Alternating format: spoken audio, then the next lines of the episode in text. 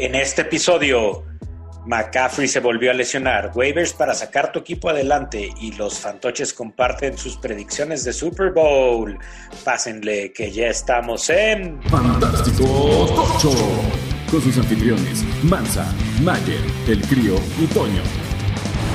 Bienvenidos a un episodio más de Fantástico Tocho, el podcast que dos veces por semana tiene lo más relevante del fantasy fútbol en el idioma de Gualberto, Arturo, Benito y todos los hermanos Castro.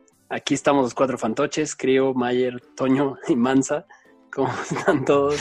Hola, hola. No, muchachos. Muy triste, muy triste. ¿Por qué estás triste, ¿Por qué estás triste, Crío? La Cruz Azulé en tres ligas. No. Yo estoy muy feliz porque gané en mis cuatro ligas, pero estoy muy triste. Ya se los contaremos más adelante porque McCaffrey, qué cosa, mano. Yo tomé muy malas decisiones en, en la liga más importante. Pero bueno, hay tiempo para levantar. Muchas gracias como siempre a todos los que nos siguen, todos los que nos oyen cada semana, los que se suscriben en Spotify, en Apple, nos- los que nos dan follow en Facebook, Twitter, Instagram. Eh, hoy tenemos un episodio interesante. Vamos a hablar de, de waivers, pero también vamos a dar nuestras predicciones de Super Bowl. Ándale, eso va a estar bueno, ¿eh? Pero pues vamos primero a ver qué pasó esta semana. Venga, Lo más fantástico de la semana anterior.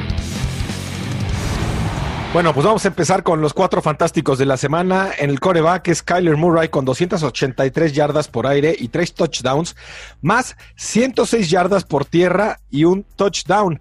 ¿Qué se cree este cuate running back? Yo no sé, pero sí tiene toda la habilidad para hacerlo además. ¿eh? Es una locura Kyler Murray, ¿eh? Yo, la verdad, o sea, por ejemplo, un amigo tiene en, en una liga tiene a Josh Allen y a Kyler Murray. Y normalmente alinea al equivocado, ¿no? Ma- es de, esos- ese problema de tener dos buenos, ¿no? Y ayer alineó a, a Kyler Murray y vio el- los partidos de las 12 acabaron y dijo, ¿por qué no metí a Josh Allen? Y justo le salió bien.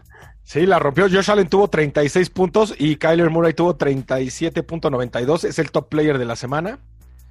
En el running back, Dalvin Cook, que, que- que locura también, con 252 yardas totales y dos touchdowns para 37.2 puntos. 252 yardas, o sea, es una locura como este Dalvin Cook. 160 yardas más que el siguiente running back. Sí, no, no, Sí, está, está loco. En el wide receiver, Richie James Jr., yo no sé quién es este cabrón, pero tuvo 184 yardas y un touchdown. Estaba checando quién es. Es un güey que es su tercera temporada y en el año 2018 tuvo un total de 17 puntos fantasy.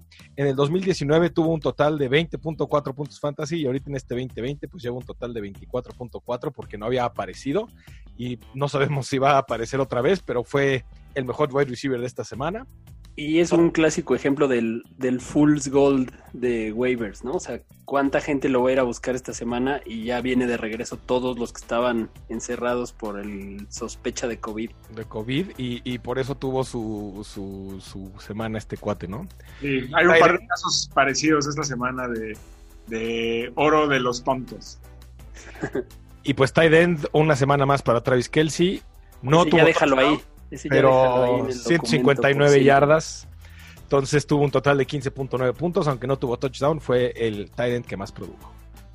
Como siempre. Qué, qué- qué- qué maravilla es tener a Kelsey en el lineup, caray. Sí, es Sí. garantía. Es, sí, es, de- es demasiado de- Pues sí. diferente a los demás. O sea, es, es garantía. O sea, sí, cada año te das cuenta que vale la pena regalarle ese pick 2 porque Sí, te va a hacer la diferencia en, en esa posición en la que todos los demás tienen un volado. es correcto. Pero es que hasta Andrews o Waller hay una diferencia muy grande. Entre Muy grande. Muy, muy grande. Sí. Oigan, yo les quiero dar un dato de, de Kyler Murray que tiene más touchdowns por tierra él en la temporada que 17 equipos. Tiene 9 touchdowns por tierra y Está hay buenísimo. 17 equipos que no han llegado a eso. Está bueno el dato, ¿eh? Oigan, pero ayer que estábamos viendo a los a los bucaneros, decíamos, neta, Brady se fue de los Patriotas por esto. Y hoy que vemos a los Patriotas decimos, ah, ok, qué bueno que se fue. Y qué cosa Tampa Bay ayer, ¿eh? No, no, no. Platicaremos de eso. Qué cosa. Muy bien. ¿Y qué, qué novedades tenemos de lesionados, doctor Crio? Justin Jackson, rodilla. La Vizca Chenault, hamstring. Christian McCaffrey, que tanto lo esperamos, está semana a semana con una lesión en el hombro. Me da muchísimo coraje porque te voy a decir que es horrible haber esperado tanto a McCaffrey. Que regresara y que la rompiera como la rompió y que te emocionaras y que en la última jugada se lastimara el hombro y está very doubtful. O sea, es muy probable que se pierda dos semanas más y es muy frustrante porque Bueno, hubiera sido peor que regresara y te diera 10 puntos. Pues sí, Por lo menos pero, te dio una semana. pero ahí. es muy difícil que tengas la suerte de ser el pick uno de un draft. Tienes la suerte de pick uno, agarras a McCaffrey y lo he podido usar tres semanas. Y que Es- además es- mucha es gente que en ligas que no tengan mucha profundidad en sus bancas, pues ya soltaron a Mike Davis, ¿no? Y algún otro Vivale se lo va a llevar. Sí, yo gracias a Dios Bueno. no lo solté, pero Pero piensa que el 2 agarró a Saquon y nada más lo pudo alinear una semana bien, Sí, que dio claro. nada, y otra que se lesionó. Y el, O así. 3, y el 3 agarró a Zeke agarró a Zeke, lo exacto. está alineando, llevándose las peores decepciones semana Pero- a semana. pero como dice mi mamá, mal de muchos, consuelo de tontos, muchachos. Eso sí, eso sí. De acuerdo. ¿Qué más? O alguien agarró a Hunter Henry en lugar de Alvin Camara. Bueno, a, Derrick, Henry. a Derrick Henry, a Derrick Henry. Sí. Matthew Stafford tuvo una concusión, una con- concusión y está eval- en, en evaluación. Muy seguramente no estará contra Minnesota. Kyle Allen, qué cosa tan fea la lesión de Kyle Allen. Me recordó a la de Dak. Sí, horrible. Y Una cosa horrible. Este, Damien Montgomery también una contusión, David Johnson una contusión, Big Ben rodilla, pero el señor Miyagi le hizo milagros en el, en el, en el halftime y salió a rescatar a, a los Steelers en el Boomer Bowl. Y va a seguir ah. Ben, ¿no? No, no creo que. No creo que Sí, sea este- este no, y qué bueno, porque- porque ese Mason Rudolph, qué horror. Sí, qué espanto. Este, Noah Fantastic el tobillo, pero regresó y de hecho, este, qué bueno que regresó porque Opwebunam la rodilla y tiene un, este, una lesión del li- ligamento cruzado anterior y este, pierde toda la temporada. ¿Cuál es muy bueno para Noah Fant? Y Baker Mania está en lista de close contact de COVID. Pero Mm, que dicen que para el miércoles puede estar de vuelta, ¿no? Que todavía no es seguro. pero vale la pena nombrarlo. eh, Sí, no vaya a ser. Ya para el jueves les diremos si sí está o no está. Aunque si no está, pues tampoco se pierde tanto, ¿no? De acuerdo. Sí, no, pues no, es Baker. Y bueno, antes de pasar a los waivers, quisiera aprovechar que estamos ya pasada la mitad de la temporada eh, para que nos tomemos un momento para decir nuestras predicciones de quién creemos que llegue al Super Bowl. ¿Quién se rifa primero? A ver, yo me Yo voy a ver. Ah, perdón, creo, por favor. No, no, por favor, Tonito, por favor. Ok, ok. Este, mi predicción para el Super Bowl este año, muchachos, es tengo a Kansas City llegando por la americana y a Seattle llegando por la nacional, pero sí creo que el verdadero Super Bowl este año va a ser la final de la conferencia americana y quien llegue de ese lado eh, seguramente se va a llevar el Super Bowl. Esa es mi predicción, muchachos. ¿Y quién va a llegar ahí contra, contra los Chiefs? Ah, no sé, es una muy, muy buena pregunta. Yo te voy a decir quién. brillan los El ojitos. campeón del próximo Super Bowl, los Bills de Buffalo, señores. Adiós. Ellos son los que van a llegar a la final contra Kansas City. Muy bien. Entonces, bueno, Mayer ya también dio su, su predicción de la 2020 va a ser el año que va a romper el, el- el esquema de los Bills. ¿Y quién es y quién llega por la nacional, Mayer? Este, los Seahawks. O sea, tuvimos una, un preámbulo del Super Bowl esta semana. Correcto. Preámbulo de la hora de Josh Correcto. Allen, Va a ser la venganza, va a ser la venganza de Russell Wilson. Les digo algo, yo la verdad es que me encanta la ofensiva de Seattle, pero no pueden llegar al Super Bowl per- eh, permitiendo tantos puntos cada Yo, partido. yo opino lo mismo que tú. Y le voy a caer mal a Toño porque voy a jinxear a su equipo, pero, yo creo que los empacadores de Green Bay van a llegar al, al Supertazón. Lo consideré, creo. Gracias por la confianza. O sea, la verdad es que creo que son el equipo más balanceado. ¿No? Creo que la defensa de Green Bay, sobre todo la defensa por tierra, no está a nivel de Super Bowl. De acuerdo. ¿Y de la americana quién crió? ¿Chiefs también? Pues es que sí, son el equipo a vencer. O sea, Pittsburgh ayer dejó a enseñar todas las deficiencias que tiene. Sí. Y pues la verdad es que yo estaba muy esperanzado con los Titanes de Tennessee, pero también han dejado, han, enseñado este, el cobre muy cañón. Y Búfalo, híjoles, Búfalo es que ha tenido cosas espectaculares como ayer pero también ha tenido cosas horribles como ese partido contra Tennessee, ¿no? Sí. Entonces tendría que ser Kansas. Muy bien. Yo también coincido que los Chiefs debería de ser quien llegue del lado de la americana y de la nacional por la misma razón que dijo el crío, creo que los Seahawks tienen un gran problema en defensa por aire sobre todo y los Packers hace un par de semanas yo pensaba que llegarían al Super Bowl, pero también creo que no pueden con esos hoyos para parar la carrera también llegar. Entonces me voy por el que yo creo que es el equipo más balanceado de, esa conferencia y que es, ya lo había mencionado como mi predicción para ganar la división más difícil. Yo creo que los Cardinals se van a colar al Super Bowl. No. Muy arriesgada tu, tu predicción, ¿eh?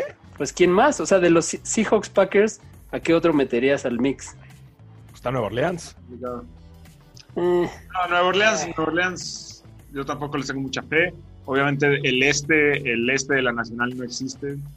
Así que sí, pero eh, ¿estás de acuerdo conmigo, Mansa, que o sea, este año por lo menos la Nacional y la Americana no están al mismo nivel? Pero desde hace varios años, ¿no? sí, pues. No, San Francisco el año pasado estaba bastante poderoso. No, los Patriotas siempre metían a la Americana como en un nivel adecuado, ¿no? No, pero, o sea, la, americana trae mucho más nivel que la nacional. Sí, desde hace varios años. O sea, tiene más equipos competitivos. Sí. Muy bien. Oye, pues vámonos a los waivers, ¿les parece? Venga. Pesca de waivers. Bien, vamos con corredores. Bueno, yo tengo que, o sea, no es no es waiver si no, si, no recomiendo algún gigante. y así como que como tenía ganas de recomendar a Alfred Morris, pero la verdad es que Devonta Freeman regresa, entonces Alfred Morris vale madre. Entonces les recomiendo a Devonta Freeman, que está disponible en el 48% de las ligas. Y aunque no regrese esta semana, es una muy, o sea, lo agarras barato para el resto de la temporada están en el mix, están en el mix, los gigantes están a un jueguito. Yo les voy a recomendar a Kellen Balash de Los Ángeles Chargers. ¿Por qué? Porque Justin Jackson se lesionó en la primera jugada eh, la semana pasada y la realidad es que Kelly no está dando el ancho. Entonces, el que se llevó la carga, dividieron snaps, pero la realidad es que el que fue mucho más eficiente fue Kellen Balash con 14.40 puntos, tuvo 69 yardas, tuvo touchdown. La verdad es que tuvo mucho mejor nivel que Kelly, entonces está únicamente ocupado en el 1% de las ligas, que algún Vivales lo agarró. Entonces, si lo activan otra vez del equipo de práctica, yo creo que es súper buena pesca. Va a salir muy barato. Y además tiene revenge game contra los Dolphins. Además. Y además a, a Kelly ya no le ya, no le confían ni los buenos días, ¿no? Sí, no, nada. Sí, no. O sea, sí mejoró un poco él también con la salida de Justin Jackson en volumen, pero Kalen Balach fue el ganador. Buenísimo. Pues otro ganador también un poquito inesperado. Les quiero recomendar en esta pesca de waivers para esta semana, muchachos, al corredor del equipo de fútbol de Washington, JD McKissick.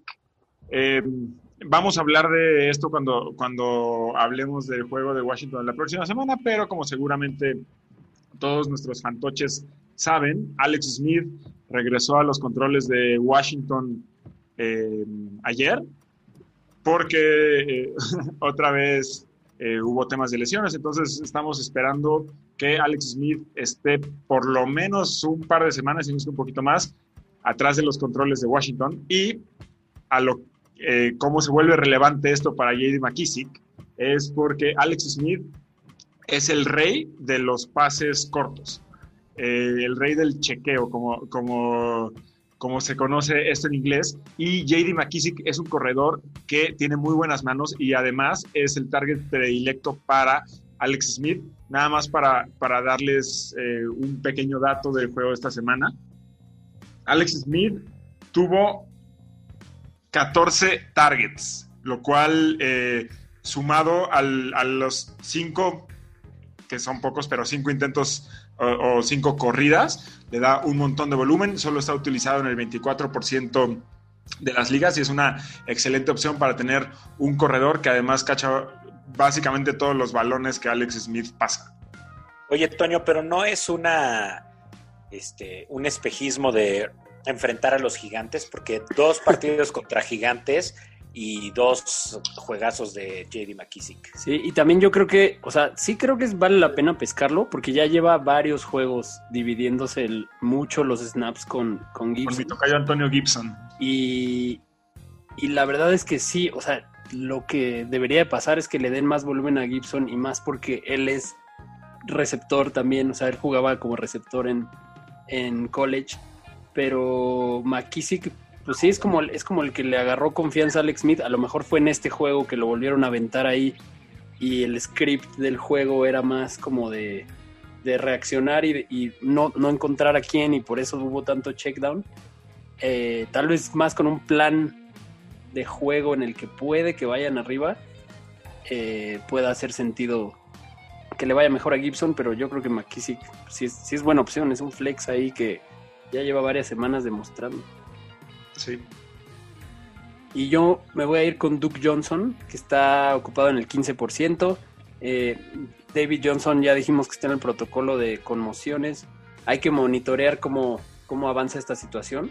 Pero bueno, los waivers corren martes en la noche y no te puedes dar el lujo de dejar al que posiblemente vaya a ser el running back uno de los Texans durante al menos esta semana, si es que David Johnson se ve obligado a descansar, ¿no? Sobre todo creo que en ligas PPR es interesante. DJ Región 4. Así es. Muy bien, pues vamos a receptores. Bueno, cuando vas tirando más o menos como entre 40 y 50 pases por partido y uno de tus dos receptores principales está cubierto constantemente, tienes que buscar también al tercero. Entonces, solo por probabilidad y por volumen, David Moore de Seattle es una buena opción que está disponible en el 97% de las ligas. Entonces, creo que es una buena, pues puede ser, o sea, creo que tienes peores cosas en tu banca como Hunter Renfro o como, sí, o como Aguilar, ¿no? Entonces, yo creo que, que, que, David Moore debe de estar este, en los rosters de, toda la, de, de todas las ligas. Debería de estar cerca del 80-90% de, de posición. Muy bien. Bueno, yo un poco en contra de lo que acaba de decir el crío, creo que un buen waiver de esta semana sería Nelson Aguilar. Porque Hágala ha tenido un volumen constante, menos la semana pasada. La semana pasada no tuvo ni un target, pero otra vez está de vuelta con el mismo volumen, 11 y cachito de puntos.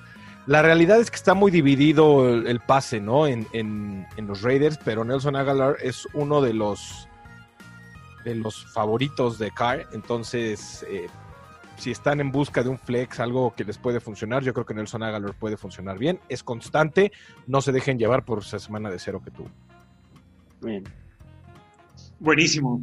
Eh, yo les quiero recomendar al receptor de los Broncos de Denver, KJ Hamler, KJ Hamler, que solo está utilizado en el 2% de las ligas. ¿Y por qué lo recomiendo? No nada más porque viene de, tener un juego bastante sólido, de hecho el mejor juego de su carrera es novato, o sea, solo ha jugado este año, pero viene a hacer nueve puntos eh, contra Atlanta, que todos sabemos eh, lo que representa la defensiva y sobre todo la secundaria de Atlanta, pero creo que el, futuro de Hamler se ve bastante brillante porque eh, no nada más hablando de su carrera, que sí, definitivamente para ligas Dynasty puede ser una buena opción dependiendo de cómo evolucione, pero su calendario también está como bastante manejable. Van contra Las Vegas esta semana, después Miami, después Nueva Orleans. Los tres equipos eh, suelen dar puntos hacia a, la posición y definitivamente Hamler está desocupado, casi seguro que está desocupado en su liga Fantoches, así que si están buscando un receptor que sea sólido y que definitivamente no esté seleccionado por sus amigos, Hamler es una buena opción. Muy bien. Y yo voy con Curtis Samuel de Carolina, que está ocupado solo en el 29%. La verdad, parecía lógico que con el regreso de McCaffrey bajaran las oportunidades para Samuel, pero ya lleva tres semanas siendo de los favoritos de Teddy Bridgewater, también involucrado en el juego terrestre, y con esta nueva lesión de McCaffrey, creo que podemos estar seguros de que seguirá siendo muy utilizado. Va contra Tampa Bay, pero después va contra Detroit y Minnesota, así que es un buen momento para pescarlo. Tal vez no alinearlo esta semana, o tal vez sí, o sea, el volumen lo va a tener, pero las dos siguientes le va a ir muy bien. Vamos con los alas cerradas. Vamos. Bueno, em, yo les propongo un volado y este recomiendo a Gerald Everett, que está disponible en el 4, en, eh, este, en el 96% de las ligas, solo lo, tiene el 4% de los rosters de Yahoo. Eh, la realidad es que yo creo que él es el tight número uno de, este, de los Rams. Eh, y aunque Higby regresa de su lesión y todo, Everett ha sido el que ha tenido el mayor volumen, ¿no? Higby tuvo un partido de tres touchdowns y eso lo lanzó a la fama. Pero Everett es el buscado por Goff y esta semana tiene un partido contra Seattle que es bastante apetitoso para todos los que reciban el balón, ¿no? De acuerdo. Yo les voy a recomendar a Dallas Goddard, está en el 55% de las ligas, ocupados, o sea, tienen disponible el 45%. ¿Por qué? Yo creo que ya está recuperado 100%, tuvo una semana de bye, va a llegar con todo y como lo vimos antes de su lesión, eh, era un target de Wentz. A pesar de que está Fulham para Wentz, yo creo que Dallas Goddard le va a ayudar mucho a poder sacar pases, entonces yo creo que es bastante sólido para esta semana. Buenísimo. Pues yo les quiero recomendar, igual que la semana pasada, a Eric Ebron el favorito de Fantástico Tocho. Uno de nuestros favoritos. Yo lo alineé. Eh, lo, agarré en waivers, lo alineé la semana pasada. Estaba un poquito decepcionado. No estaba tan decepcionado porque le había ido medio bien, pero eh, al final, yo, ya hacia el final del partido contra Dallas, tuvo, tuvo un touchdown. Pero creo que lo más emocionante de Ebron es el calendario que le queda hacia el final de la temporada. Se los voy a leer rápido.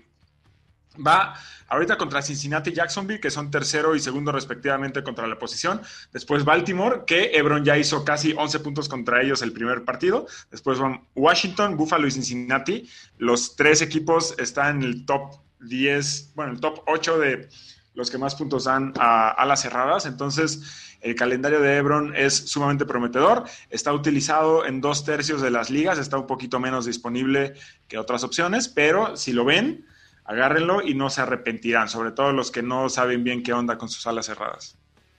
Madres, Pittsburgh podría terminar 14-2 o inclusive invicto. Sí, está, está... Mansa se pone muy nervioso cuando alguien habla de un equipo perfecto. Eso no va a pasar nunca. Eh, y yo voy a ir con Austin Hooper, que está libre en el 60% de las ligas ya, ya no tiene apéndice. Después de la semana de descanso, regresa, regresa contra los Texans, viene más ligero. Los Texans son los décimos que más puntos dan a los Tyrants. La verdad, Austin Hooper es un ala cerrada muy talentoso que debería estar ocupado en todas las ligas. Vamos de acuerdo, buen, buen güey Bueno, yo voy con por los streamers de coreback. Voy por Teddy Bridgewater, disponible en el 41%, más bien ocupado en el 41% de las ligas. Y, o sea, no puedes hacerle el partido que le hizo él a Kansas City y no tenerlo en waivers. La verdad es que, aunque Kansas es permisivo y demás, mantenerte en el partido contra, o sea, cerrado en el partido contra una ofensiva de esa manera, habla de lo bien que lo está haciendo el coreback y Ah, de lo bien que- que lo está haciendo para fantasy, ¿no? Además lo, lo deja todo en la cancha, no, no, no está jugándole ahí nomás al, a ver qué sale. Está jugando muy bien. Muy bien. Y está cañón. Yo me voy a ir con Jared Goff, que todavía está disponible en el 37% de las ligas, es decir, está ocupado en el 63%. Si lo ven por ahí disponible, agárrenlo, va a tener una muy buena semana, va contra Seattle, que a pesar de que fue, es una gran ofensiva, permiten muchísimos puntos, lo han demostrado con los diferentes corebacks y Jared Goff tiene el talento para poder tener una buena semana contra Seattle. Buenísimo. Yo estoy muy feliz de recomendar en esta ocasión a Tua Tagovailoa. Tú a time. Tua Time de Miami está utilizado en el 24% de las ligas y para los fantoches que vieron el partido contra Arizona, creo que no hay mucho más que decir. Creo que Tua ha llegado a la liga y eso que en Fantástico Tocho somos eh, fanáticos y seguidores de Fitzmagic. Nos dolió mucho cuando lo sentaron, pero creo que Tua es una excelente opción no nada más para streamearlo, incluso para tenerlo de, de titular y las posibilidades de que esté disponible son muy altas. Me da nervio todavía un poco, ¿eh? pero estoy sesgado, estoy sesgado. Yo voy a recomendar también a otro de nervio, a Drew Lock, que está libre en el 80%, pero la verdad es que lleva dos semanas dando de qué hablar en fantasy. En esas dos semanas ha promediado 280 yardas por aire y tres touchdowns. Oye, pero esa recomendación va con pastillitas para el corazón, ¿no? Porque eh, empieza a producir en el cuarto cuarto. cardíaco, porque además la gran mayoría de esos puntos que ha hecho han sido en tiempo basura. Entonces, se está convirtiendo en de esos corebacks que puedes confiar en esos puntos basura en fantasy, ¿no? Como que hay uno cada año y este año es Drew Lock. Y va contra los Raiders que su- sus juegos son de muchos puntos, eh, permiten bastante por aire. Creo que Drew Lock va a tener un tercer juego bueno. Y en las defensas, yo en este momento voy a recomendarles a Houston, que está disponible en el 60% de las ligas. ¿Por qué? Porque desde el cambio de entrenador, Houston se ha visto bien, ha estado en los partidos, ha recuperado balones, ha forzado pérdidas de balón, ha forzado capturas de coreback. Entonces, adelante con Houston. Yo les voy a recomendar a Green Bay en el que está disponible en el 67% de las ligas, perdón, el 63% de las ligas. Eh, esto es porque van contra Jacksonville. La verdad es que Green Bay anda bien, andan fuertes y yo creo que los van a poder frenar bastante bien. Entonces esperen un buen puntaje de Green Bay esta semana. Esperemos, Manu. A mí me tiene nerviosa la, la defensa todavía. Yo les quiero proponer a los Santos de Nueva Orleans, que están utilizados en el 46% de las ligas. Nueva Orleans va contra San Francisco, que como bien dijimos al principio va a recuperar a varios de sus, de sus titulares, pero creo que de todas maneras eh, no va no va a recuperar el nivel que tenía San Francisco a principios de este año, incluso el año pasado que estaban todavía mejor. La defensiva de Nueva Orleans, yo la vi, bueno, creo que la vimos sumamente fuerte contra Tampa Bay y, y está disponible en la mitad de las ligas, así que puede ser una buena opción para esta semana. Y yo creo que cada semana no puede faltar en los, en los streamers de defensas un equipo de la división de chocolate. En este caso le toca a las Águilas de Filadelfia, que vienen de descansar y van contra los Giants. Eh, la vez pasada le forzaron dos turnovers a Daniel Jones y le hicieron tres sacks. Creo que Daniel Jones es una máquina de dar puntos a las defensas. Sí. Y pues bueno, vámonos a los juegos. Vámonos. Los juegos que vienen. Muy bien, pues vamos al primer juego de la semana, que son los Colts contra los Titanes. Hablando un poquito de los Colts y su backfield, el cual está muy dividido entre Jonathan Taylor y Naheem Himes y Jordan Wilkins. La realidad es que ahí me apuesta es Taylor, pero la verdad está dejando mucho que desear. Eh, sin embargo, creo que lo pueden alinear. Puede ser un buen running back 2 contra Tennessee. Y hablando un poquito también de los Titans, es el mismo tema. No sabemos entre Moali Cox y Trey Burton pues quién es, ¿no? El que, el que se está llevando el volumen. A veces es Molly Cox, a veces es Trey Burton. No sabemos a dónde irá la tendencia, pero yo la realidad es que no los usaría esta semana contra los Titans. No sé si ustedes opinen diferente, pero Sí, no. Buscaría otra creo opción. que buscaría otra opción. Sí, y en no el juego aéreo, pues también está muy repartido, ¿no? Está Michael Pittman Jr., está Marcus Johnson y está Zach Pascal. No sé si le apostaría a ninguno de ellos. Esta Selvana tal vez a Pascal nada más como flex, pero los demás son bastante inestables, ¿no? Y Rivers, pues puede ser un streamer, un streamer desesperado y puede cumplir 10 puntos no más. Yo la verdad es que no me metería casi con nada de los Colts esta semana. Quizás Jonathan Taylor nada más, porque pues, tiene el volumen, ¿no? No sé si ustedes opinen diferente. Sí, de acuerdo. Creo que creo que esta semana en particular los Colts no están tan atractivos como otras. La defensa, obviamente, ¿no? Sí, bueno, la defensa es, es- es Claro. a la fuerza.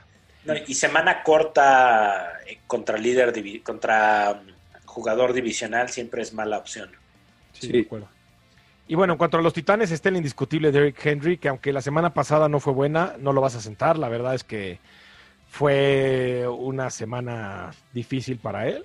Que esta está más difícil. Está más difícil porque va contra Indianapolis. Sin embargo, no lo sientas. O sea, nadie va a sentar a Derrick Henry nunca. Pues sí, ese es el problema de jugadores como Derrick Henry, ¿no? Creo que Exactamente. Dalvin Cook está, sí, y Chance Camara, aunque tuvo pocos puntos contra Tampa, son como los únicos que siempre, ¿no? O sea, que, no, que sabes que no va a haber un juego que te... o sea, porque Derrick Henry de repente te da 40 y de repente te da 4. Y McCaffrey Sí. cuando no se lesiona. En Sí. esa categoría. Eh, hablando un poquito del juego aéreo, pues está AJ Brown, que es otro para mí, otro indiscutible. Y está Corey Davis, que tuvo muy mala semana la pasada, pero es un, es un flex un poquito forzadón esta semana, pero lo pueden alinear si lo tienen. Para mí los indiscutibles son Derrick Henry, AJ Brown, eh, John Smith eh, está un poquito difícil contra, contra Titanes, sin embargo, pues del mundo de los tight ends no está tan mal, ¿no? Porque pues todos los tight ends fuera de, de Kelsey nos Sí. dejan mucho que desear, a veces están bien, a veces están mal, entonces... Esta semana revivió un poco, ¿no? Contra Chicago. sí, Creo que algo que ayuda a, a poder alinear a los tres, a AJ Brown, a Corey Davis y a John Smith, es obviamente hay que monitorear la situación de Adam Humphries, ¿no? Que no, que el hecho de que él no esté, pues asegura una repartición menos de targets. Eso es correcto. Lo que me preocupa un poquito de John Smith también es que los, o sea, contra los tight ends solamente permiten 3.17 puntos en promedio este Tennessee, ¿no? Entonces sí es fuerte contra, contra ellos, pero pues yo creo que sí es alineable, o sea, es en el mundo de los tight ends. Indianapolis es una dura defensa contra los corebacks y aunque Tannehill tiene las herramientas, para mí es un start de riesgo esta semana. ¿Qué piensan ustedes? Sí, igual que lo fue la pasada, ¿no? De hecho, más, ¿no? O sea, si, si contra Pittsburgh le costó, contra Indianapolis debería costarle un poco más. Yo, Pero- yo si tengo a Tannehill no lo soltaría, pero sí buscaré streamear. Pues lo que pasa es que si Hunter Henry, ve- diré, si Derek Henry va a estar, duro con Hunter Henry, si Derek Henry va a estar este, ahí eh, comprometido, tiene que volar el balón y yo creo que Tannehill puede llegar a tener un partido, o sea, core vacuno definitivamente. Sí, coreback uno bajo. Ojalá, ¿no? Porque es, es un poco la misma narrativa que esperarías contra Pittsburgh, ¿no? Sí, es correcto. Sí, parecida. O contra Chicago la semana pasada, ¿no? Entonces, o sea, ya, ya, tú- ya le tocaron las defensas más complicadas para coreback y para corredor. Sí. Eh, vámonos a este interesante duelo de novatos, el pick 5 contra el pick 6 del draft. Tua contra Justin Herbert. Del lado de los Dolphins, pues a Tua ya lo vimos ahora sí avanzando el balón, como lo dijo Toño. Ya no hay tantas dudas, ya llegó a la liga, tuvo dos touchdowns contra los Cardinals en un partido que pues todos los Dolphins dábamos por, por presupuestado perdido. Eh, alcanzó a poner el balón donde había que ponerlo para el gol de campo del triunfo. O sea, hay quien ya lo pone como un streamer válido. Yo, yo todavía tengo mis dudas. Toño ya lo, lo puso incluso en sus streamers. Eh, los Dolphins creo que son un hospital también. Gaskin sigue fuera. pero Brida es interesante esta semana si se llega a recuperar de su lesión leve que tenía entrenando la semana pasada. Si no, creo que es mejor no arriesgarse a depender de que Jordan Howard anote un touchdown, porque además puede que ya activen al recién llegado de Andrew Washington, que hicieron el trade con los Chiefs. Eh, en este juego creo que sí puedes alinear a Devante Parker como flex, sobre todo porque Preston Williams, que fue el target favorito de Tua, salió lesionado y es probable que no juegue. Gesicki todavía no me convence. No sé si ustedes ya crean que Gesicki lo vas a meter. No. No, me ha convencido menos mientras pasan las semanas. Pero tengo una pregunta para ti, Manzano. ¿Recomendarías a nuestros fantoches pescar de Andre Washington pensando en que va a tener un papel protagonista en el backfield de Miami? Si tienes un lugar en tu banca que, que lo puedas gastar en alguien, sí, sí lo pescaría, no para jugarlo esta semana, a menos que, que Brida siga fuera. Y si no, pues ver cómo lo reparten para alinearlo la siguiente, que todavía va a seguir fuera Gaskin, porque pues por algo lo trajeron, ¿no? Y, y después yo, creo que va a recuperar Gaskin su función. Estoy de acuerdo, porque de Andre Washington va a estar bastante disponible. Si lo tienes, como dice Manzan, tienes un espacio ahí, vale la pena guardarlo y ver si, si, si tiene el volumen, ¿no? Y si no, pues lo tiras y, aquí no pasa nada. a ver, Calen Balash, que lo vas a hablar ahorita, o de Andre Washington. No, Balash, seguro. Sí. Para esta semana, sí. Para esta semana. Y algo que también espero que nos hayan hecho caso la semana pasada, que parecía la locura hablar de la defensa de Miami y que parecía arriesgado, nuevamente demostró ah, que puede hacer puntos hasta con equipos difíciles como, como Arizona y el calendario de aquí en adelante para la defensa de Miami es mucho mejor. Yo creo que seguro sigue bastante libre, eh, es buen momento para pescarla si, si siguen jugándola ahí a agarrar defensa cada semana, esta es una que les va a funcionar constante. Y del lado de los Chargers, Herbert creo que va, lo metes, lo sigues alineando, pero creo que en este juego hay que bajar las expectativas. Eh, Miami es la octava mejor defensa contra corebacks, que es mucho mejor que contra las que ha estado jugando Herbert en las últimas cuatro semanas. Eh, llevan varias intercepciones y fumbles y aunque Herbert sí es una máquina de puntos, también ha estado dando intercepciones y al final no deja de ser un coreback novato que puede cometer errores. Y bueno, si Justin Jackson sigue lesionado, que parece que sí, ya como lo dijo Mayer, creo que a Kalen Balach lo puedes alinear con confianza. Además es un juego de venganza porque de Miami lo sacaron ninguneado porque nadie lo quería más que los Jets. Los Jets después lo corrieron también. Eh, Creo que Kalen Balach va a querer venir a demostrar contra Miami. Eh, a Joshua Kelly yo no lo alinearía.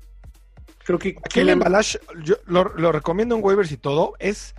Nada más tomen en cuenta que es de alto riesgo porque pueden no usarlo mucho, pero si sí lo llegan a usar, yo creo que sería súper juego el que va a tener, efectivamente solamente proceder con discreción. A ver, a ver qué, nos qué les podemos reportar el día jueves de cómo es. Sí, exacto. Hay que ver el tema de si juega y Justin Jackson no, creo que sí lo alineas. Sí, de acuerdo. Eh, en los receptores, Keenan Allen y Mike Williams, creo que el problema que tienen es que para, para ellos no, ni para el equipo, para sus dueños de fantasy es que los dos son muy buenos. Y Mike Williams como que tuvo este resurgimiento y lo malo es que se roban el uno al otro los targets. De todos modos creo que los puedes alinear a los dos. Confío más en Keenan Allen, ¿eh? es que exacto, es que, es que no se roban, comparten, ¿no? Exacto. O sea, no es un, no es un Lockett Metcalf, es una. se comparten. Sí, es un Woods Cup. Ándale. Pero bueno, Hunter Henry eh, creo que sí puede seguir siendo un Tyrant del top 12, pero la verdad es que el top 12 no significa mucho, ¿no? O sea, creo que Hunter Henry a estas alturas mucha promesa y demás, pero es un peor es nada, ¿no? Sí. Sí, de acuerdo. Muy bien, pues vamos al que sigue. Vámonos al que sigue, que es Jacksonville visitando eh, Green Bay. Vamos a empezar por los Jaguares y por Jake Lotton, que reemplaza a otro de los favoritos de Fantástico Tocho, el, jardinero Phil Garden Minshew, que tiene problemas ahí con la mano con el dedo, para ser más específicos. Y Lotton definitivamente no decepcionó a nadie reemplazando a Minshew. tuvo un pase de touchdown y corrió para, para otro, ahí con unas movidas dignas de Barry Sanders. Y eh, al final tuvo 19 puntos en fantasy. Sin embargo, no creo que los fantoches en casa eh, deben estar muy emocionados aquí, porque, y hablando concretamente del partido contra Green Bay, la defensa de Jacksonville es una de las grandes historias de fracaso este año. Ha permitido 30 puntos al rival los últimos seis partidos y contra Houston estuvieron a nada de que fueran siete partidos y hacer como un nuevo récord en la NFL. Entonces, la defensa de Jacksonville creo que deja muchísimo que desear. Creo que dentro de las historias positivas de Jacksonville está eh, definitivamente el volumen que, tiene Robinson. Eh, y, definitivamente contra Green Bay es el arma de Jacksonville que definitivamente, por lo menos a mi parecer, más puntos de fantasy eh, va a dar.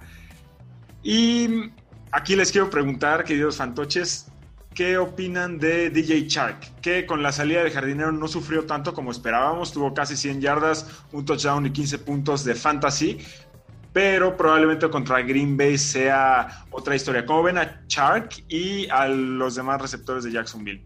Yo tuve la culpa de los buenos puntajes de Shark porque lo dejé en la banca en dos ligas. Deja, Ah. deja tú, yo lo solté. Yo le perdí la fe por completo y lo solté porque necesitaba pues tener un receptor porque descansaban los demás y no le confié a él con un novato. La verdad es que fue uno de mis errores de esta semana. Mira, Pero, te hace pero no si creo, no hubo- pero- o sea, yo no creo que DJ Shark de aquí ya es como un antes y un después. O sea, no es lo mismo jugar contra Houston que jugar contra Green Bay. Eh, es posible que sea un espejismo, eh, pero algo que es positivo es que el novato llegó y en vez de ponerse a correr o a hacer puro check down y pase corto, se aventó al pase largo con DJ Shark y le salió, ¿no? O sea, tuvo un muy buen debut. Es justo lo que te iba a decir, que yo creo que faltaba un novato que llegara y realmente explotar el potencial que tiene DJ Shark. El jardinero fiel como que no le tenía mucha confianza, yo no sé si tienen ahí una mala leche o algo, porque no sé por qué no usas a un wide receiver que tiene el talento de DJ Shark y que demostró tenerlo. Luton le perdió el miedo a esto y lo empezó a utilizar y de hecho yo creo Pero- que sí va a ser el... el- Vamos a ver que- cómo le va con el- Green Bay. Pero yo que el jardinero sí lo usaba. El jardinero le estaba dando 14 targets a Sí, Shark. andaba tirando balones. El problema es que le estaba, sí, el- o sea, en parte puede ser lo del, lo del pulgar, eh, también que, que DJ Shark estaba tirando los, los balones, sí, o sea, sí era como Fue la una cosa boda. muy rara, ¿no? Fue la boda. Pero yo creo que esto, yo creo que esto es el DJ Shark que vamos a ver a partir de ahora. Vamos a ver. Sé que no te gustaría porque lo tiraste, pero, pero yo creo que sí. Porque las reglas de los waivers me impiden recuperarlo, así recuperarlo. que va a caer en, al- en algún No, lugar. El game, Sospecho que va a ser en tu equipo. el game script sin la Vizca y contra Green Bay, que generalmente anota muchos puntos, es bueno para DJ Shark. Muy bien. Me daría gusto que uno de ustedes se lleve a DJ Shark. Ahora que Se me se hará la lucha. Sí, vamos a ver qué pasa. Y del lado de Green Bay, vienen de, de ganarle al, al segundo equipo de práctica de San Francisco. Rogers y Adams la rompieron otra vez. Eso la verdad es que no es tan nuevo no, ni tan noticioso. Lo que sí es un poquito más digno de resaltar es que Marqués Valdés Scantling tuvo dos touchdowns. Eh, sin embargo, creo que no tiene o, no ha hecho el caso suficiente para eh, pensar seriamente en él como para pescarlo. Para, Además ya vuelve la lagartija, ¿no? Además vuelve la lagartija Lazar, que digo, lo, hemos dicho muchas veces, creo que el cuerpo de receptores de Green Bay, evidentemente quitando a, a Adams, es prácticamente inexistente y muy difícil de confiar en él. Pero aquí les quiero preguntar algo súper rápido, yo sé que ya nos extendimos un poquito, pero ¿qué opinan de Robert Tonian? Que nos emocionó tanto, tuvo tres touchdowns contra Nueva Orleans, viene siendo tiempo de pensar en otras opciones de, de tight end. La semana pasada, bueno, más bien el domingo, eh, un tight end de Green Bay tuvo touchdown, pero no fue él, fue Mercedes Lewis. eh, y no ha tenido un touchdown desde aquel lunes por la noche contra Nueva Orleans. ¿Qué hacemos con Tonayan? ¿Lo despedimos? un tight end más de la liga que te rompe el corazón. Ajá. Sí, Yo creo- que también tuvo su Tyler Higbiazo de Superjuego y ahí quedó. Y que sigue con. hizo tantos puntos en un juego que creo que en la tabla de Tyrant sigue como en el 6, Sí. algo así. no sé, yo todavía no le perdería la fe. Especialmente porque los Tyrants de verdad es que no, no hay. Y este, este matchup yo creo que sería el ultimátum que le daría. Porque es bueno para la posición. Yo, si lo tienes, creo que lo- esta sería la última oportunidad que le daría. Muy bien, lo voy a tomar en cuenta. Muchas gracias. Bueno, vamos contra el juego más importante de la semana porque es por el liderato de la NFC. Como Eh, todos. bueno, de- del este de la NFC, como cualquiera vez que se enfrente cualquiera del NFC contra un rival de división. Y es Águilas contra Gigantes. Eh, Carson Wentz es engañoso, pero en realidad es un coreback top, top 10. Es el 9 para ser exacto. Y contra Gigantes, a- la última vez, a pesar de que tuvo un partido malo para Fantasy, fue, bueno, fue un partido malo para la NFL, para Fantasy fue productivo. Y no tiene que ser distinto en esta ocasión. Fulham y Jalen Rager son buenas opciones. La verdad es que los dos están compartiendo targets. No es como que se quite uno al otro, sino más bien por ahí camina la ofensiva. Este. Yo creo que los puedes alinear con confianza. Sobre todo a Fulham. Sí. Eh, Miles Sanders apenas va a regresar a prácticas y se espera que regrese esta semana. Sin embargo, vale la pena tener a Boston Scott por si no regresa. Pero si es que regresa, tira Boston, Scott en ese momento. Este, porque Sanders va a ser el que va a tener toda la carga de, running back. Y mientras estuvo Sanders, la, o sea, la carga de running back 2 no la tuvo Boston Scott. O sea, Boston Scott es un suplente de Sanders. ¿No? Mm, este. Y bueno, Dallas Godert tiene todo el. toda la oportunidad de ser un tight end 1 y lo debes de alinear. Los gigantes no es opción para Daniel Jones.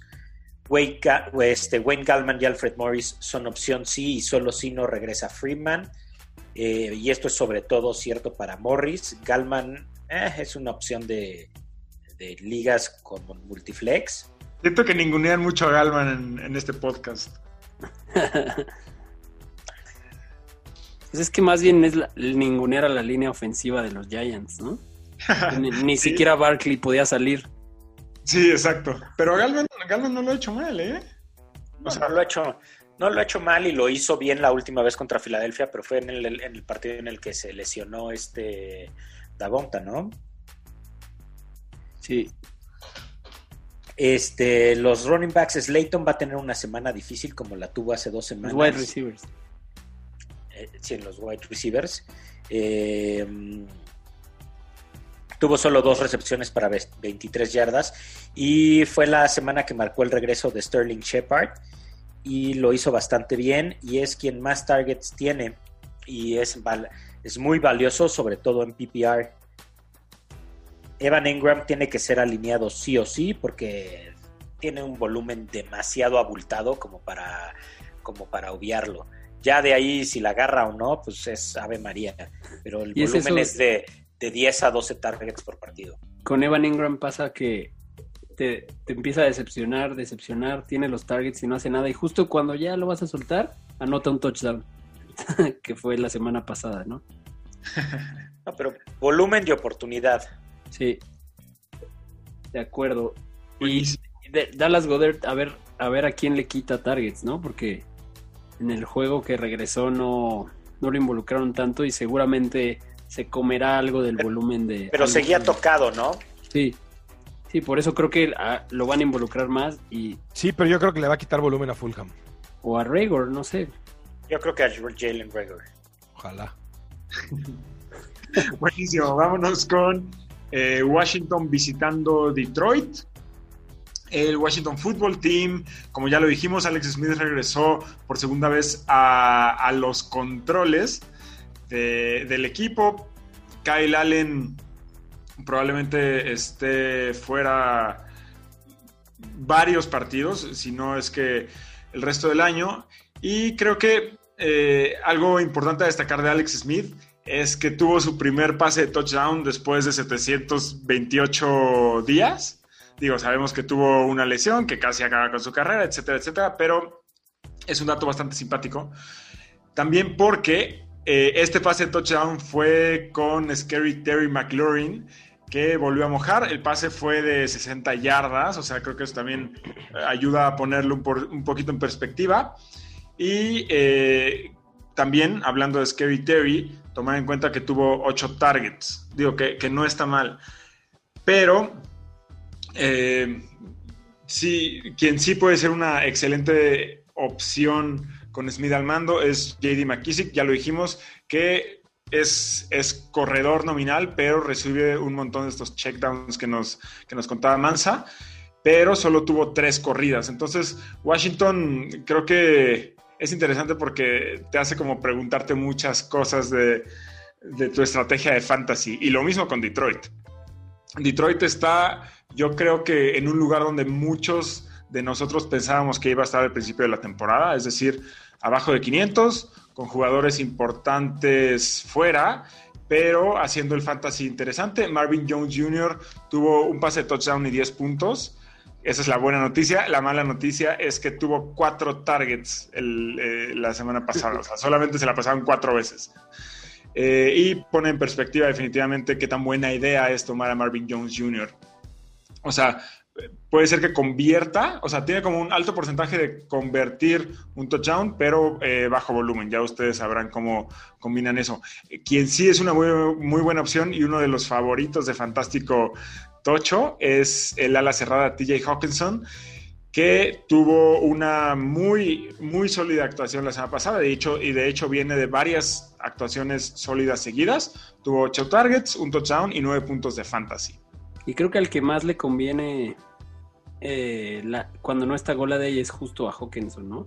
Yo, yo siento que Marvin Jones fue un streamer para la semana pasada contra Minnesota. Esta está un poco más difícil el matchup y seguramente, digo, espero que, no sean muchas semanas más las que esté fuera Kenny G, pero, pero yo creo que esta semana le va a ir bien a los dos corredores de, Washington porque Detroit es muy malo contra la carrera, creo que son los segundos peores. Entonces yo alinearía a Gibson y a McKissick con confianza. Oigan, y si, y si no está Stafford, es mención honorífica a la defensa y equipos especiales de Washington, ¿no? Sí, Sí, hay que, hay que monitorear a Stafford, es un buen punto. ¿Y qué hacemos con el backfield de Detroit, Toño? Ah, no sé, no sé. Este, a mí la neta es que de Andre Swift cada vez me gusta más, sobre todo para, para situaciones de línea de gol, pero suelo tener muchas reservas de, de pescar a jugadores de, de Detroit no en el draft, o sea, pescarlos en waivers y, ya avanzar la temporada, no sé, Detroit siempre ha tenido algo que, no me late para, para agarrarlos a media temporada en el fantasy. Pero sí, el backfield es, pues es bastante nebuloso, ¿no? Aunque ya sea... bueno, Kerryon Johnson es una mierda. o sea, es la realidad. El abuelito Adrian. O sea, el que alineas es a Swift, obviamente. Sí. Pero puede Adrian Peterson como que nos empezó a dar ahí la ilusión de que. Bueno, y Johnson anotó touchdown hace dos semanas. Entonces, ese es el problema, ¿no? Es el comité. El comité O sea, sí, pero el confiable para mí es de Andrew Swift. Y párale de contar, o sea, los otros dos, si se llevan un touch cada tres semanas y así, pero todo el puntaje que te dan después, o sea, no, no vale la pena. Son completamente dependientes de No se echen ese trompo a la uña. Exacto, hay mejores opciones. Muy bien, pues vamos a cerrar los juegos de, este episodio con el Seahawks contra Rams. Eh, aquí la interrogante principal es Chris Carson, que podría estar de vuelta. Pero si él y Carlos Hyde llegan a seguir fuera, creo que va a seguir siendo un comité con DJ Dallas, Travis Homer y hasta Alex Collins que lo involucraron. De esos creo que puedes seguir alineando a DJ Dallas, pero no puedes esperar que siempre vaya a tener un touchdown, que es lo que lo ha, lo ha estado haciendo tan valioso. Travis Homer tiene algo de valor en, PPR por el volumen de pases si Hyde sigue fuera. hay que monitorear el estatus de Chris Carson. Ya veremos si para el episodio del jueves tenemos más claridad de esto. Eh, Russell Wilson, ni qué decir, va para adentro siempre. DK Metcalf siempre, siempre, siempre. Y la pesadilla es ser dueño de Tyler Lockett, porque obviamente no lo vas a sentar nunca, pero hay juegos que no te va a dar puntos ni de wide receiver 2, ¿no? Yo soy dueño y lleva dos semanas que no me ha dado nada. Creo que hizo Ese punto cuatro puntos. Sí, no, no. Y yo, yo esperaría que esta semana manden a Jalen Ramsey los, los Rams a cubrir a Metcalf y eso beneficia a Lockett, pero sí es difícil ser dueño de Lockett, la verdad. Sí, pero ya le deberían de poner doble marca siempre, o sea, y, y entonces ya que lo que tenga su... Es que está cañón porque le pones a uno y entonces está el otro y luego le pones al otro, están jodidos ahí los que les tocan contra Metcalf y contra, y contra Lockett. Sí, porque además tienes a Wilson pasándoles el balón. Sí, O sea, no. Exacto. Tengas ahí a alguien más. Sí, creo que sí. El, el- y, y Metcalf es raro lo que le pasó también hace dos semanas, creo. Lockett es el que tiene más riesgo de caer en estos momentos Cooper Copescos. Que po- po- justo por cierto, vamos a hablar de los Rams, que vienen de descansar. Y, ¿Y mi que este- waiver Moore dónde lo dejas? Ah, David Moore, pues también él no tiene tantos targets, ¿no? Depende de ese pase largo de todo el campo que le da en cada partido Russell Wilson y que lo atrapa en touchdown, ¿no? Entonces tendrías que confiar en que pase siempre, ¿no? Sí, claro. Tuvo los mismos, las mismas recepciones que Tyler Lockett, pero Tyler Lockett tuvo 40 yardas nada más. Y David Moore tuvo 71 yardas y un touchdown. Así que es fue el pase largo, como bien dices. Sí, es un caso como el de Christian Kirk, que ya hablaremos de él en el siguiente episodio. Pero bueno, los Rams, ¿qué pasa con ellos? Vienen de descansar. Creo que este juego aéreo es jugoso para ellos. Yo personalmente, sé que, sé que lo mencionaron en, en streamers, pero yo personalmente no me rifaría a alinear a Goff, aunque ha- habrá muchos que, que sí. Yo como que no, no acabo de confiar mucho en él esta temporada. Ustedes como ven a... Es que mira, Goff te puede dar mu- un juego muy, muy bueno, pero su piso es muy bajo y muy inestable. Eso estoy de acuerdo contigo. Yo la- le, apuesté, le apuesto como streamer esta semana porque es Seattle y porque de plano son malos cubriendo a wide receivers y a, y a los corebacks. Pero sí es arriesgado. O sea, puede tener una muy buena semana, pero que la fantochada esté consciente que es de alto riesgo. De acuerdo. Y No, y también es este, es- estoy de acuerdo, es el matchup. Exacto. Y bueno, Woods y Cobb, eh, los dos creo que justo por el matchup deberían tener una buena semana. Creo que por fin se está viendo un poco más claro. El volumen es de Woods. Él es eh, eh, quien incluso ya lleva más de un touchdown por tierra. O sea, no solo está como wide receiver, sino ya están involucrándolo en jugadas como running back. Y pues el volumen de Woods es bastante seguro. Y Cobb creo que siempre va a tener esos cuatro o cinco pases larguísimos de potencialmente muchas yardas y hasta touchdown, pero dependes de que los atrape, ¿no? O sea, de que los va a tener, los va a tener, pero pues ya van varios juegos que los sueltan, ¿no? Entonces, ese es el riesgo con Cobb, pero en este juego a los dos les debería ir bien y obviamente los vas a alinear. Eh, Seattle la pone fácil, ¿no? En esos casos, así que yo los alinearía a los dos. Si ustedes se fueran por uno, ¿cuál elegirían? Woods por el volumen. Sí, yo también creo que me iría por Woods. Y eso que soy dueño de COP, pero me ha hecho pasar muchos, muchos corajes. Cop por los touchdowns. Buen punto. Woods acaba de anotar dos touchdowns. El juego, su último juego antes de descansar. Es un también. volado. Es Sí, un sí, es volado. un volado, es un Lockett Metcalf. Y bueno, de los Titans, yo evitaría los dos. Sé que también el crío recomendó a Gerald Everett, que es el que yo escogería. Si estás desesperado por un Titan, prefiero a Everett que a Higby por, por los casos recientes, porque lo han usado más recientemente. Y de running back, Sean McVay dijo que espera con mucha confianza que Darrell Henderson esté listo de su lesión para jugar en la semana 10. Así que si está sano, es el único que alinearía. No metería ni a Brown ni a Cam Akers. Sí, de acuerdo. Porque va a ser un juego muy aéreo. Sí, y el backfield es, es- o sea, cuando Henderson está sano ya quedó claro que es del Exacto. Ya se aclaró el backfield de los Rams. Muy bien, pues ahí la dejamos para este episodio. Mándenos sus preguntas, fantoches. Sí, por favor, pregúntenos. Como siempre, les contestamos a todos. El jueves seguimos con los demás juegos y suscríbanse. Suerte en sus waivers, Fantochada. Los amamos. Hasta el jueves. Gracias por acompañarnos en un episodio más de Fantástico Tocho. No olvides suscribirte en Spotify o Apple Podcast y seguirnos en Facebook y Twitter.